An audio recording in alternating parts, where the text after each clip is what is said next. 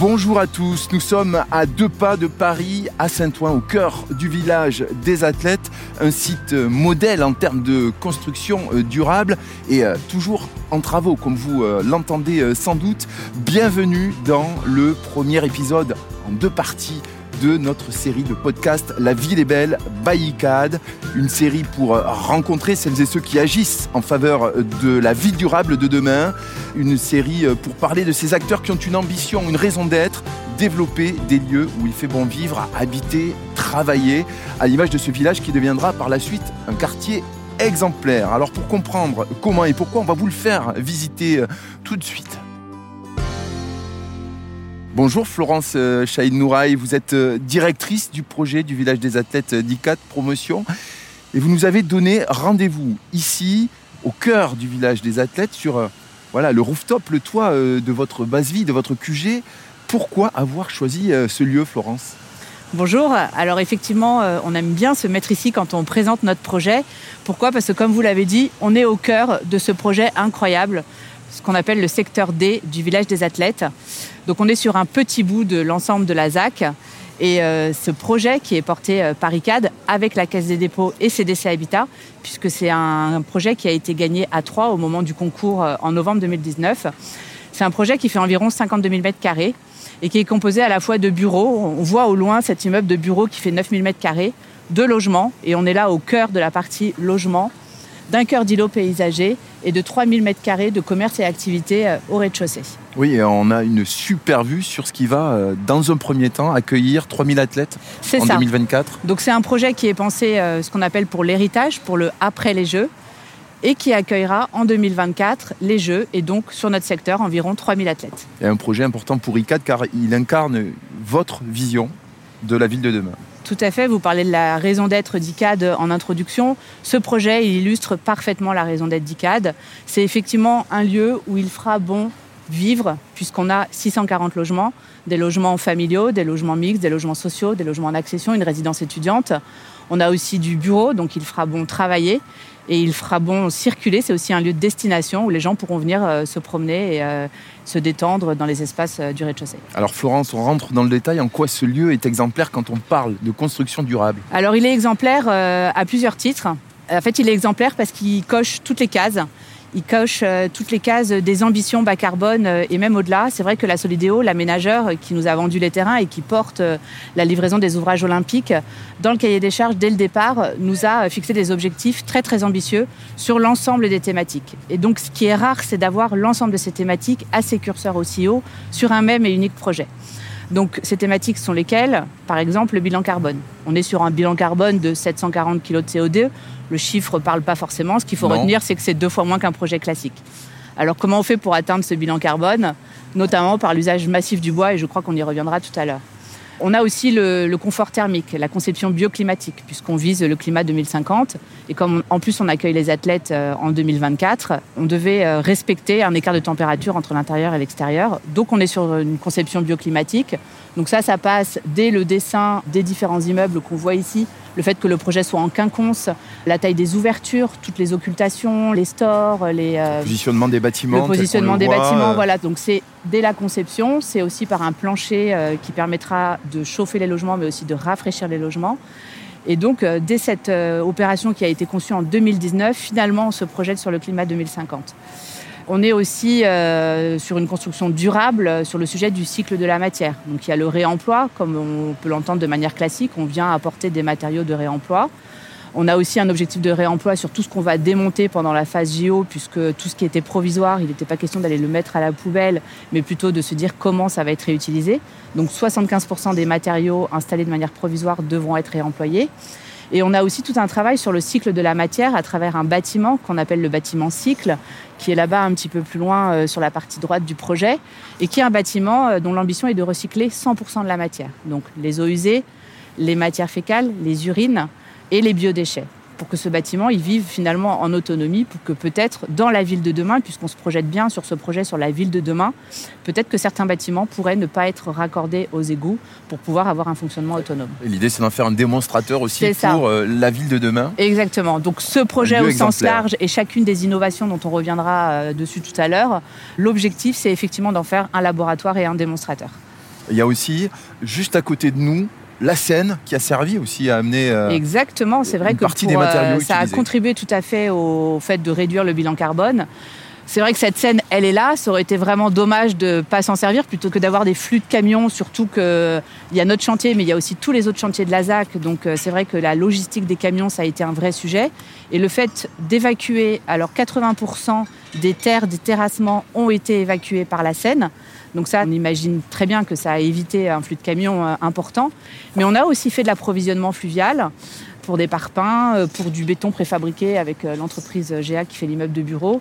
Donc euh, voilà, tout ça c'est encore des tentatives. En tous les cas, l'approvisionnement fluvial c'est encore au stade de test. C'est pas encore rentré dans les mœurs des entreprises parce que c'est pas si simple. Et donc ce projet c'est bien l'occasion de tester des choses qu'on n'aurait pas forcément fait sur un projet classique. Et quand on jette un œil à, à ce futur village, ce futur lieu de vie, on s'aperçoit qu'il y a du béton, mais c'est un béton qui a été euh, produit sur place. Oui, alors euh, d'abord c'est un béton bas carbone, puisque euh, même si on a eu recours à l'usage massif du bois, et surtout sur les plots, ce qu'on appelle les plots bas, c'est les plots qui font 6 étages, mais on a aussi toute une rangée de plots hauts qui font 10 étages. On ne pouvait pas construire ces plots aussi hauts en bois, puisque finalement construire en bois, ça reste aujourd'hui encore un défi. Donc on a eu recours à l'usage du béton pour ces plots, mais du béton bas carbone.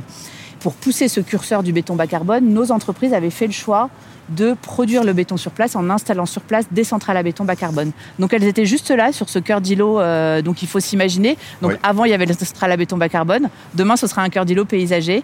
Et donc chacune des entreprises avait sa centrale à béton. Et ça, ça a évité aussi les flux de camions. Donc les flux de camions, on en a parlé pour le transport fluvial. On en parle aussi dans la production du béton. Et alors vous parliez de ce flot euh, paysager que vous allez euh, aménager, cette forêt fraîche. Vous êtes allé jusqu'à choisir vous-même avec votre équipe les arbres qui vont composer ce lieu, c'est ça? Oui, alors moi-même, euh, surtout avec le paysagiste, euh, avec l'entreprise, avec le sous-traitant qui va faire les travaux. Oui, on est allé en pépinière euh, choisir les arbres.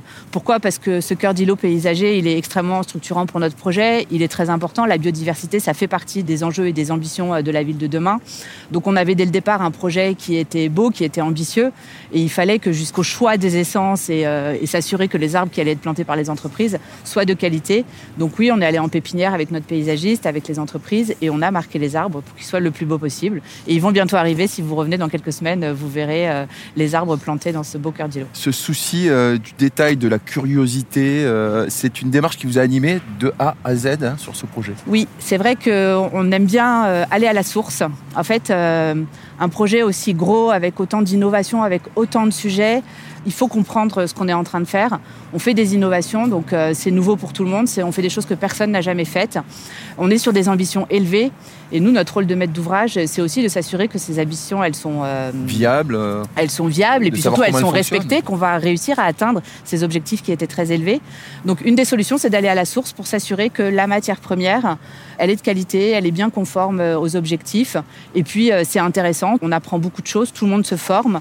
Et puis ça donne du sens aussi à ce qu'on fait. Et donc l'idée générale, c'est euh, de faire de ce lieu, on le disait tout à l'heure, un démonstrateur, mais aussi un laboratoire pour expérimenter, tester de nouvelles choses qui seront reproductibles sur d'autres chantiers. Oui, tout à fait, et au premier sens du terme, puisque euh, pour réaliser ce projet, on a dû obtenir des ATEX. Alors un ATEX, c'est quoi? C'est une autorisation technique d'expérimenter, c'est-à-dire faire quelque chose techniquement qui n'existe pas, qui n'est pas normé aujourd'hui en France. Alors je vais vous donner deux exemples. Le premier exemple, c'est sur les matériaux de façade, puisque sur ce projet, 100% des façades sont des façades à ossature bois, des FOB. Donc ce que vous voyez là, ces modules qui sont noirs de l'extérieur et qui sont posés sur l'ensemble de nos façades, ça s'appelle une FOB, une façade ossature bois. Et eh ben en France, sur des hauteurs aussi hautes, puisqu'on est sur des très grandes hauteurs, on ne savait pas poser de matériaux de façade sur ces façades ossature bois, ou en tous les cas très très peu. Et donc, pour pouvoir poser les matériaux qui avaient été promis dans les images de concours et euh, qui étaient importantes pour l'ensemble du village, et ça nous a concerné nous, mais ça a concerné aussi tous les autres groupements de promoteurs, il a fallu euh, se lancer dans une démarche d'obtention euh, donc d'ATEX. Et donc, c'est le CSTB qui délivre ces ATEX. Et on a obtenu donc 5 ATEX pour pouvoir poser les différents matériaux de façade sur ces façades ossature bois. Et ça, l'objectif, c'est que ça fasse avancer la filière, que ça resserve sur d'autres opérations, pour nous, mais pour les autres. Et puis, le deuxième exemple, c'est l'ATEX concernant le bac à douche, parce qu'en fait, on est en structure euh, bois sur euh, les plots bas.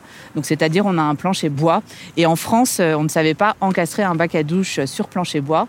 Et cet encastrement, il était très important puisqu'il fallait qu'on ait zéro ressaut dans la salle de bain Pourquoi? Parce qu'on accueille les Paralympiques et que c'était très important d'avoir une accessibilité universelle de l'ensemble des logements.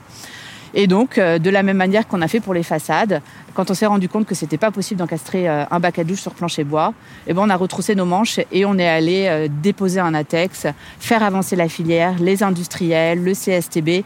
Et c'est vraiment toute une filière qui s'est mise en marche pour qu'on puisse obtenir cet ATEX. Mais cet ATEX, il pourra servir à d'autres.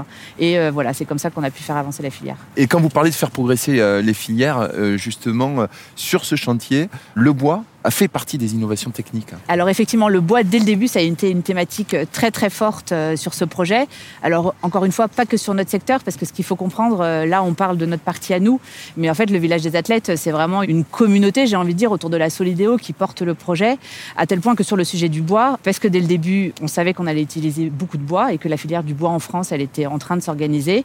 Nous, en bois, j'ai parlé des façades ossature bois, on a des plots de logement qui sont complètement en structure bois, donc c'est-à-dire poteau-poutre, plancher euh, bois, l'ensemble des menuiseries en bois, et puis des isolants en laine de bois euh, dans les façades.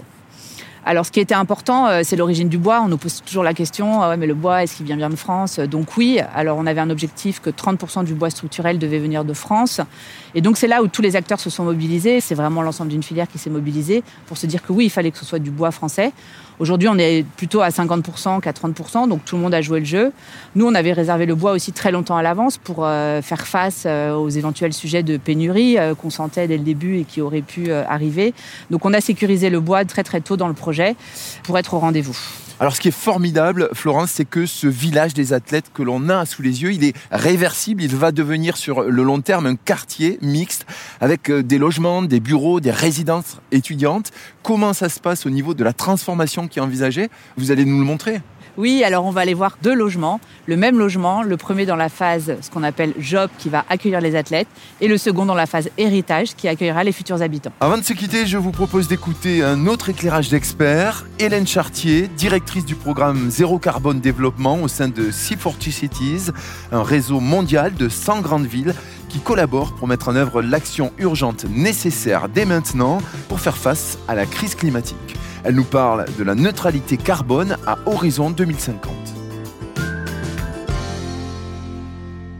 Bonjour, je m'appelle Hélène Chartier, je suis la directrice euh, de l'urbanisme et de l'architecture au C40, qui est la principale euh, ONG qui accompagne les villes pour accélérer leurs actions climatiques. Aujourd'hui, euh, il y a urgence. Je pense que le dernier rapport du GIEC l'a établi de manière encore plus forte. Il parle de possibles points de non-retour. Il parle de 10 ans absolument cruciaux. Donc, il y a une urgence pour agir. Je pense qu'elle est très clairement établie et partagée. On sait que le secteur de l'immobilier, c'est à peu près 40 à 50% des émissions mondiales. Du coup, c'est vraiment un secteur qui a une responsabilité et un rôle extrêmement important à jouer dans la transition euh, écologique. Il y a vraiment plusieurs éléments sur lesquels le secteur de l'immobilier doit accélérer, mais je pense que la première chose, c'est de le faire de manière scientifique. C'est plus possible de travailler sur un projet particulier. L'objectif, c'est vraiment comme les villes, comme tous les acteurs, en fait, c'est de faire un plan aligné sur les accords de Paris. Donc les accords de Paris, c'est réduire de moitié euh, les émissions euh, de son portfolio jusqu'à 2030 et essayer d'atteindre la neutralité carbone pour 2050. différentes. Pour atteindre la neutralité carbone, la marge de manœuvre des villes, elle est vraiment très grande, mais de tous les acteurs. Il y a vraiment un besoin d'une mobilisation générale de chaque élément de la société. On voit vraiment une mobilisation des villes qui est en train de se passer. Toutes les villes du C40, par exemple, ont vraiment établi leur plan climat aligné sur les objectifs des accords de Paris et essayent vraiment de mettre en œuvre toute une série d'actions, que ce soit sur l'urbanisme, l'immobilier, euh, les déchets, etc. Le vrai défi, c'est la phase de construction. Donc ça veut dire quand on est vraiment obligé de construire, essayer de réduire les émissions qu'on appelle les émissions intrinsèques en utilisant euh, des nouveaux matériaux de construction euh, plutôt basés euh, sur la nature, les bio-based matériaux, donc le bois, mais aussi réfléchir à finalement proposer des designs qui réduisent l'utilisation de matériels euh, émetteurs comme le, béton ou l'acier. On sait par exemple que les sous-sols sont extrêmement consommateurs de ce genre de matériaux. Donc c'est aussi dans le design et l'approche qu'on peut réduire les émissions des bâtiments. Merci de nous avoir suivis dans cette première partie du premier épisode de La ville est belle Paillicade. Je vous invite à écouter la deuxième partie de l'épisode dans laquelle vous découvrirez les logements du village des athlètes. À bientôt.